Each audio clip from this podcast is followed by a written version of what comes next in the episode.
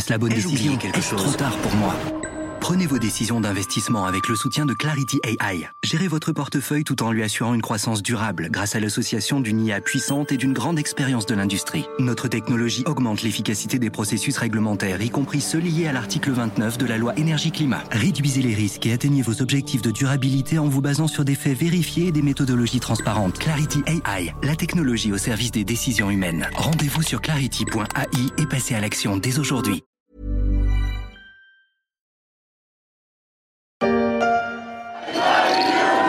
Dès minuit, ils ont débrayé.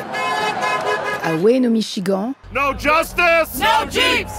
à Waynesville au Missouri et à Toledo en Ohio. No justice, no jeeps, peut-on entendre dans ce reportage de Radio-Canada Pas de justice, pas de jeep. Oui, pas de voiture. Plusieurs usines de Ford, GM et Stellantis ont stoppé le travail depuis une semaine. C'est la grève. Une grève historique aux États-Unis. Ça va être genre historique! Genre historique!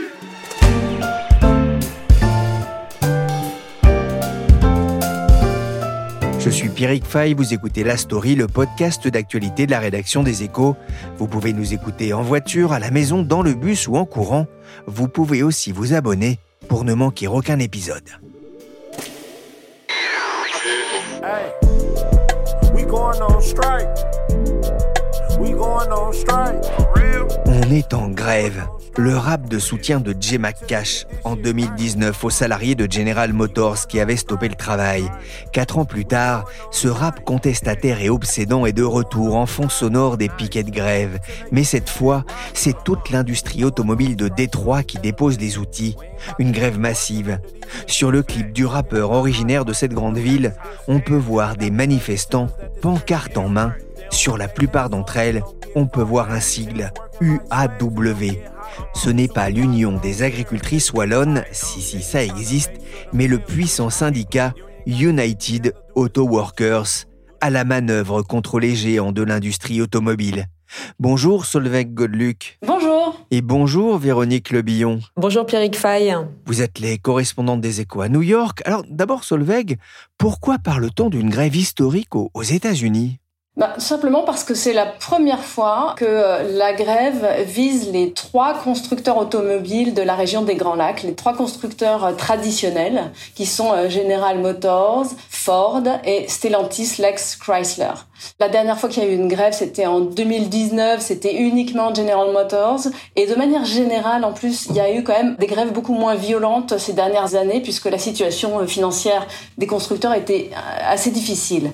Alors avec ces trois constructeurs, ça fait quand même potentiellement près de 150 000 travailleurs qui pourraient se retrouver en grève. Pas autant que les travailleurs de Hollywood, mais ça fait tout de même beaucoup. Tous ensemble, tous ensemble, ouais! Ouais! Tous ensemble, tous ensemble, ouais! Ouais! Ah, tous ensemble, le chant des supporters et des grévistes, je sais pas ce que ça donne en anglais, mais le résultat est le même, on ne bosse plus. Solveig d'ailleurs, pourquoi font-ils grève? Alors, les travailleurs ont tous en tête les profits records des Big Three, comme ils appellent ces, trois entreprises, pendant la période qui a directement suivi l'épidémie de Covid, en 2021-2022, ça a été absolument extraordinaire. C'est-à-dire qu'ils n'ont pas pu acheter euh, de voitures pendant l'époque Covid, puisque comme vous vous souvenez, il y avait des problèmes de composants, euh, de livraison, de supply chain, comme on dit. Et là, ils se sont rattrapés, d'autant plus qu'ils avaient économisé énormément pendant l'année du Covid. Euh, Donc on s'est retrouvé avec des entreprises qui ont un, pouvoir de fixer euh, des prix élevés avec une offre encore assez réduite. Et euh, c'est cela qui explique les profits records, bah, par exemple de Stellantis, 17 milliards d'euros en 2022, en hausse de 26%. Ça, ça n'a pas échappé aux travailleurs. Or, ces travailleurs eux-mêmes ont vu leur rémunération progresser moins vite que l'inflation, qui est quand même une nouveauté, cette inflation très forte qu'on voit euh, depuis 2021, qui est très forte aux États-Unis aussi. Les rémunérations des travailleurs n'ont pas progressé très vite. En revanche, celles des dirigeants, ça s'est vu, ont bien augmenté. Euh, Marie Ibarra chez euh, General Motors a vu sa rémunération totale augmenter de 25% depuis 2019, soit 29 millions de dollars en 2022, et ça fait quand même plus de 500 fois la rémunération médiane aux États-Unis. Ah, la question salariale est, est au centre des revendications. Combien les syndicats réclament-ils? Alors ils ont commencé en demandant 40% de hausse des salaires. Et puis, alors, la négociation a, a avancé très très lentement. Et donc, dernièrement, ils en sont à 36%. 36% donc sur 4 ans et demi, dont une hausse de 18% dès la première année. On est encore très loin des contre-propositions des entreprises qui proposent 20 euh, à 21% de hausse sur euh, l'ensemble de la durée du prochain contrat, c'est-à-dire 4 ans et demi. Le précédent accord social qui couvre quand même 150 000 salariés a pris fin il y a quelques jours. Les négociations avaient démarré il y a plus de deux mois pour signer un nouvel accord. Elles ont échoué. C'est, on a compris, une question d'argent, mais euh, les syndicats veulent aussi euh, des RTT oui, bah enfin c'est un peu plus compliqué que ça. En réalité, ils ont commencé par demander le passage à la semaine de 32 heures payées 40. Mais bon, aux États-Unis, c'est quand même un petit peu lunaire, on sait pas, c'est pas très fréquent ce genre de conditions de travail et on peut voir ça plutôt comme une sorte d'artefact, une clause, une demande qui peut sauter assez rapidement dans le cadre de la négociation. D'ailleurs, ça a déjà été remplacé par une demande de congé supplémentaire pour les travailleurs. Outre euh, cette histoire de semaine de 32 heures, on a surtout des demandes de retour aux conditions de 2008 parce que ce qui a marqué les esprits, et ce qui est aussi l'une des explications de cette grande grève, c'est qu'en 2009, Détroit a fait faillite en quelque sorte. General Motors et euh, Chrysler ont fait faillite. Et euh, suite à cela, pour redresser les entreprises, on a supprimé les, acquis sociaux. Donc euh, les travailleurs ont perdu leurs excellentes retraites, leurs bonnes mutuelles, et puis l'ancienne grille salariale a été dénoncée. On a aujourd'hui une grille à deux vitesses. Voilà, donc ils voudraient retrouver tous ces avantages. Ils veulent effacer les années terribles d'après la grande crise financière et ils veulent retrouver leurs acquis sociaux de l'ancien temps. Par ailleurs, euh, ils veulent avoir une protection contre l'inflation qui est une nouveauté. Et quelles sont les, les usines concernées? Alors, ce sont trois usines qui produisent des SUV et des pick-up, choisis dans trois États, donc euh, les trois constructeurs. Notez que ce sont euh, des productions à forte valeur ajoutée mais ça représente moins de 10% de la production euh, totale de ces trois euh, constructeurs et moins de 13 000 salariés pour l'instant. Donc c'est encore un mouvement relativement limité. On n'a pas mis euh, les, 150 000 travailleurs sur le coup, on n'a pas fait effondrer toute la production des Big Three. Mais c'est voyant parce que c'est des produits qu'apprécient les Américains, qu'ils achètent beaucoup et qui permettent de faire des profits qui ont des marges importantes. Ceci dit, ça a déjà commencé à s'étendre un petit peu au-delà de ces trois usines, puisque euh, certains constructeurs ont annoncé qu'ils renvoyaient euh, chez eux euh, les travailleurs d'autres usines qui fabriquent des composants pour ces SUV et pick-up. Ah, il y a en effet un domino pour les sous-traitants. L'arrêt de production concerne l'effort de Bronco, la Colorado Chevy de GM et des Jeeps fabriqués à Toledo dans l'Ohio. Mais pourquoi toutes les usines ne suivent-elles pas le mouvement? Alors c'est le concept de cette grève justement. Euh, Sean Fain, le, dirigeant euh, du syndicat UAW, a mis en place une grève progressive avec des négociations euh, qui se poursuivent. Et au fil des négociations, si ça n'avance pas, il ferme de nouvelles usines. Voilà, c'est la grève progressive. Ça permet à tout le monde d'économiser un petit peu ses forces puisque tout de même les travailleurs perdent de l'argent quand ils se retrouvent en, grève, ils n'ont plus de salaire. Alors même si euh, il y a une caisse de grève euh, à l'UAW, la caisse de grève, elle a l'air bien dotée comme ça, 825 millions de, dollars mais il y a quand même 150 000 salariés.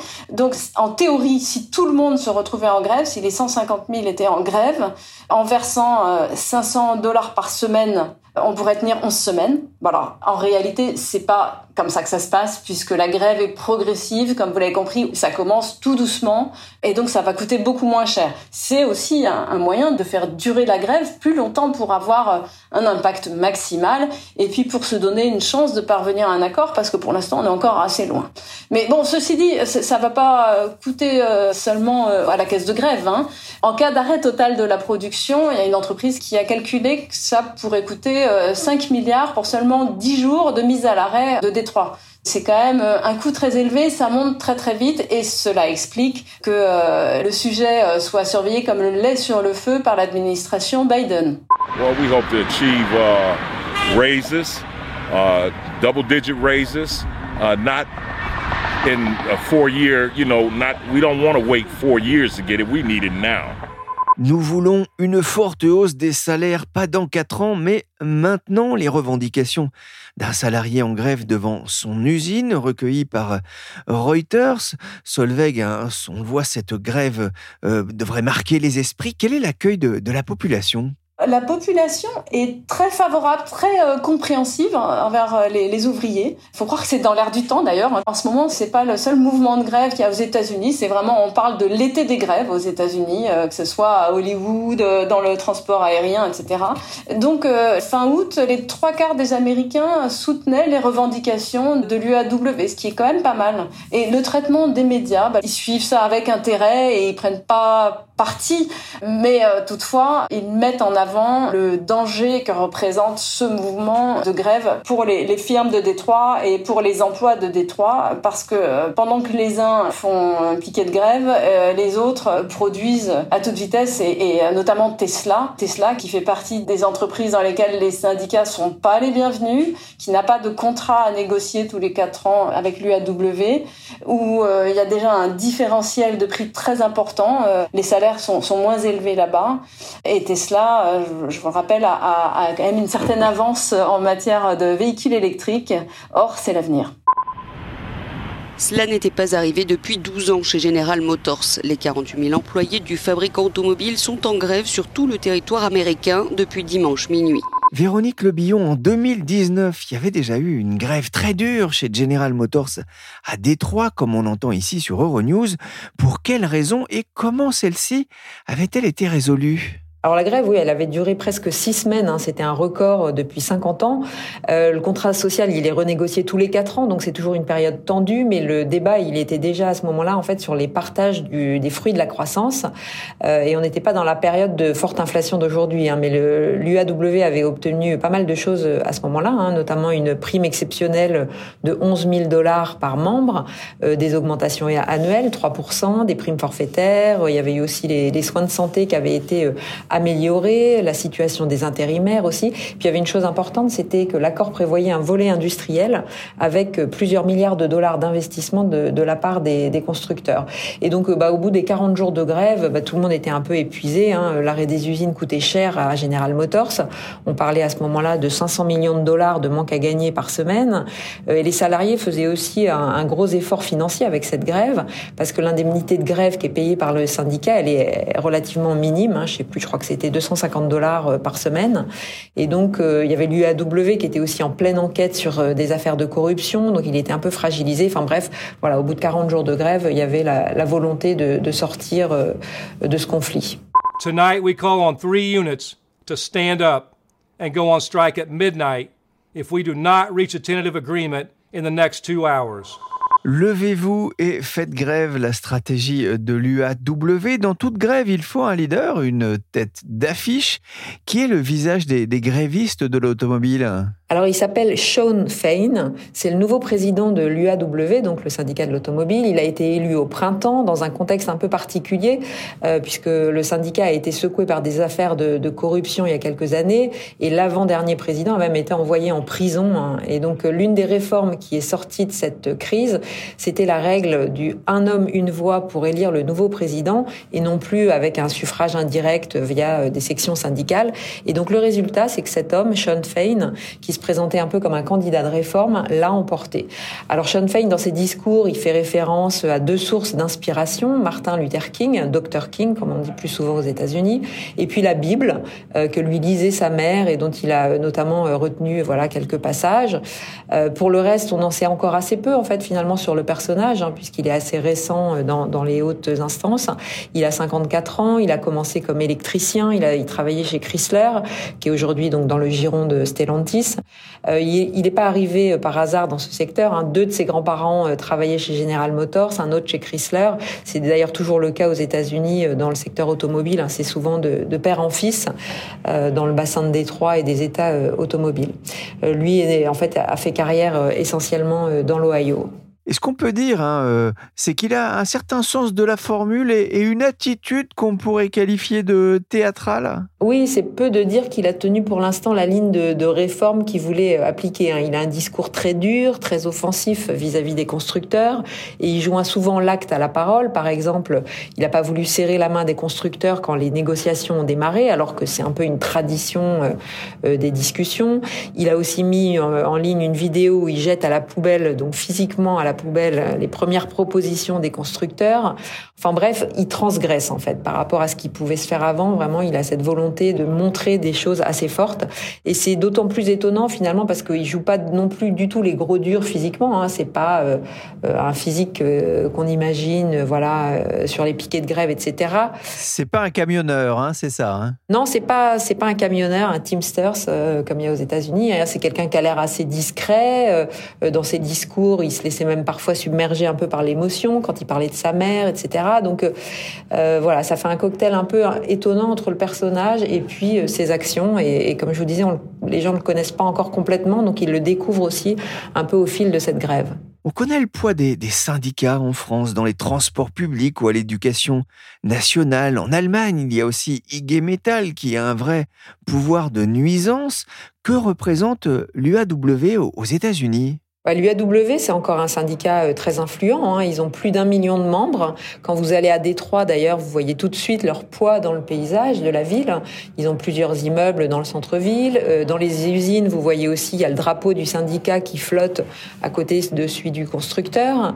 Euh, et puis d'ailleurs, si vous parlez à des salariés à la sortie de l'usine, vous êtes assez vite rembarré et orienté vers le syndicat. Donc il a un vrai poids euh, voilà, dans, dans l'expression euh, des salariés et puis dans, dans, dans le paysage.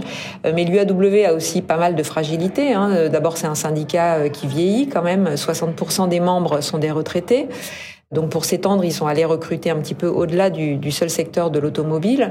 Et puis surtout, comme je l'évoquais tout à l'heure, ils ont été pris dans, des scandales de corruption avec des dirigeants euh, euh, qui ont un peu mélangé les genres en, profitant justement de la puissance financière de leur organisation, euh, donc faisant pas toujours le tri entre voilà les dépenses personnelles et, celles du syndicat. Et donc il y a eu des dizaines de cadres qui ont été condamnés ou qui ont négocié avec la justice une peine. Donc voilà, c'est un syndicat un peu entre deux mais alors la taille, c'est pour, c'est pour le roi Non, c'est pour Salus. Voleur Mais non, pas voleur. C'est pour Salus. Voilà. Et la hausse des salaires, c'est pour qui? En tout cas, la pression est forte sur les constructeurs. Selon l'agence Bloomberg, les demandes de l'UAW coûteraient plus de 80 milliards de dollars sur 4 ans à chaque grand constructeur, de quoi faire réfléchir. Solveig, justement, quelle est la réaction des, Big Three? Alors, les Big Three ont été, euh, d'une certaine manière, un peu pris de court. C'est comme si ils étaient incapables d'imaginer euh, une telle conflictualité, alors que pourtant le personnage de Sean Fain, qui est à la tête du syndicat UAW, a déjà refusé de leur serrer la main et a, montré euh, que c'était pas quelqu'un de commode. Mais non, ils n'ont pas été capables d'imaginer que ça puisse aller si loin. ils ont attendu assez longtemps avant de faire des contre-propositions, puisque les propositions initiales et radicales de l'UAW date de, la mi-juillet. Les choses ont commencé à bouger à la fin août et je dirais même plutôt euh, début septembre. Et quand ils ont vu que leur dernière proposition ne prenait pas et que la grève était effectivement déclarée, ils se sont dit euh, surpris, choqués, déçus euh, et ils ont répété que leurs offres étaient très favorables. En plus, ils ont été extrêmement vexés, certains d'entre eux, puisque Sean Fain n'a pas assisté au meeting alors que euh, de leur côté, ben, Bill Ford était sorti, par exemple, donc euh, était, venu à sa rencontre et il a envoyé un de ses lieutenants pour l'accueillir. Donc des choses comme ça, ça, ça choque un petit peu parmi les Big Three puisque c'était pas la coutume auparavant. So noon on Friday, September 22nd is a new deadline. Either the Big Three get down to business and work with us to make progress in negotiations, or more locals will be called on to stand up and go out on strike. Ah, et lundi soir, un Sean Fain a adressé un nouvel ultimatum au Big Three. On vient de l'entendre. Si vendredi 22, il n'y a pas eu de progrès dans les négociations, l'UAW appellera de nouveaux membres à rejoindre la grève. Ce qu'on observe, Véronique, c'est que cette crise sociale intervient dans un contexte compliqué pour l'automobile américaine qui semble un tournant de son histoire. Oui, la période, elle est complexe pour le secteur. Alors d'abord, les ventes de voitures neuves ont décliné ces dernières années, hein, notamment euh, à cause de la pandémie et des problèmes d'approvisionnement, mais pas seulement. Et en même temps, les constructeurs ont fait des profits records parce qu'ils se sont concentrés sur les modèles les plus profitables. Et comme il y avait peu de volume disponible, en fait, ils ont fait payer leurs produits euh, plein pot. Hein, il y avait plus de rabais. Euh, et donc voilà, ça a gonflé leurs profits. Et puis surtout, maintenant, il y a la transition vers le véhicule électrique. les États-Unis étaient très en retard sur leur Europe, mais ils ont commencé à s'y mettre. Et avec Joe Biden à la Maison Blanche, ils sont maintenant ultra incités à accélérer dans ces investissements avec beaucoup de crédits d'impôt. Seulement, ça implique des transitions évidemment très compliquées puisque c'est des investissements très lourds à faire. Pour faire des voitures électriques, en plus, il faut des batteries. Et pour produire des batteries, il faut du foncier, mais il faut surtout beaucoup d'électricité. Et donc, les critères de choix des nouveaux sites industriels, ils sont un peu différents de ce qu'ils étaient euh, avec la voiture thermique. Euh, les constructeurs ont annoncé des usines, évidemment, à Détroit, dans le Michigan et dans les États traditionnels de l'automobile.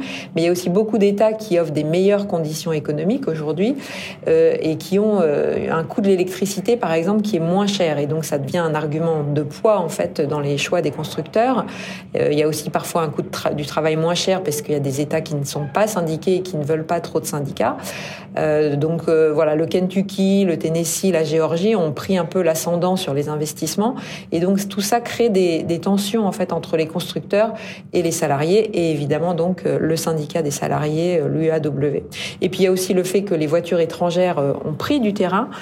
Toyota, par exemple, le japonais Toyota a même volé à General Motors la couronne des plus fortes ventes une année. Et maintenant, il y a pas mal de constructeurs type bah, les Coréens Hyundai, Kia, qui sont assez forts aux États-Unis. Il y a aussi Subaru, Honda, etc. Une grève historique dans l'automobile, une grève dure à Hollywood, alors pour des raisons un peu différentes. Mais que se passe-t-il aux États-Unis, Véronique? Oui, il y a eu aussi une menace de grève dans le rail, dans les ports, chez UPS, euh, le transporteur. Alors là, c'était pour obtenir la climatisation dans les camions. Euh, il y a eu des grèves chez Kellogg's, chez les tracteurs John Deere. Enfin bref, on a vu des conflits sociaux essaimés comme ça euh, depuis la pandémie. Et aussi avec des tentatives de salariés, par ailleurs, d'essayer de syndiquer leur entreprise. Hein. On l'a vu chez Amazon, dans des entrepôts, chez Starbucks aussi, dans les cafés. Donc tout ça reflète en fait un rapport de force qui a évolué en faveur des salariés après la pandémie parce qu'il y avait euh, notamment une pénurie de main d'œuvre et donc euh, ils avaient la main. Euh, les syndicats ont d'ailleurs une bonne image hein, dans l'opinion publique. Joe Biden se présente en plus comme le président le plus pro-syndicat. Et en même temps, le taux de syndicalisation, lui, n'a pas évolué. Donc il y a un peu deux images. C'est-à-dire que le taux de syndicalisation, il continue à baisser un tout petit peu chaque année. Hein. en tout cas, le nombre de syndiqués ne, ne va pas aussi vite que les, créations d'emplois générales dans le pays. Il y a aujourd'hui 10% de, de, salariés syndiqués aux États-Unis, 30% dans le secteur public et seulement 6% dans le privé. Il euh, faut voir que les entreprises, ils sont toujours très hostiles. Hein, et il n'y a pas non plus d'accord au Congrès pour faire avancer le droit syndical. Donc on verra un petit peu ces prochaines années avec un contexte de croissance moins forte dans le pays, comment se positionnent les uns et les autres. Mais donc il y a un petit peu cette dichotomie entre les initiatives ponctuelles dans certains secteurs euh, classiques syndiqués et puis euh, l'image un peu macro euh, du syndicalisme dans le pays. Joe Biden, alias Oncle Joe, l'ami des syndicats, le président américain, a assuré qu'il comprenait la frustration des travailleurs, des profits records pour les entreprises qui sont bien réels devraient être partagés via des contrats records pour l'UAW, un message de soutien alors que la campagne présidentielle américaine est encore balbutiante. Mais Véronique, ces tensions liées à l'inflation aux États-Unis, n'est-ce pas aussi une alerte pour Joe Biden? Oui, l'inflation, elle pèse sur la popularité de Joe Biden, hein, c'est clair. Et comme il n'a pas fait euh, avancer le droit syndical ni euh, augmenter le salaire minimum fédéral, ça, il n'a pas pu le faire. Euh, finalement, les syndicats, ils se sentent pas si redevables aujourd'hui vis-à-vis de Joe Biden. En plus, il a, il a même interdit une grève dans le rail parce qu'elle aurait eu trop de conséquences économiques. Hein. Il a demandé au Congrès de l'interdire. Et donc, voilà, Biden, il voulait reconquérir l'école bleue dans les usines, hein, mais la droite, en fait, lâche pas prise sur cet électorat-là non plus. D'ailleurs, un des signaux euh, intéressants là, c'est que Donald Trump euh, a prévu d'aller rencontrer les salariés de l'automobile à Détroit euh, fin septembre, juste au moment en fait du deuxième débat de la primaire à droite. Donc voilà, il veut faire un peu comme ça d'une pierre deux coups, c'est se démarquer à la fois de ses concurrents à droite et à nouveau rafler l'électorat des, des cols bleus dans un État qui sera clé en tout cas pour la présidentielle, le Michigan. Merci Véronique Lebillon et Solveig Godeluc, correspondantes des Échos à New York. Elles vous feront vivre sur leséchos.fr les suites de cette grève historique aux États-Unis. Cet épisode de la story a été réalisé par Willy Gann et Nicolas Jean, chargé de production et d'édition Michel Varnet.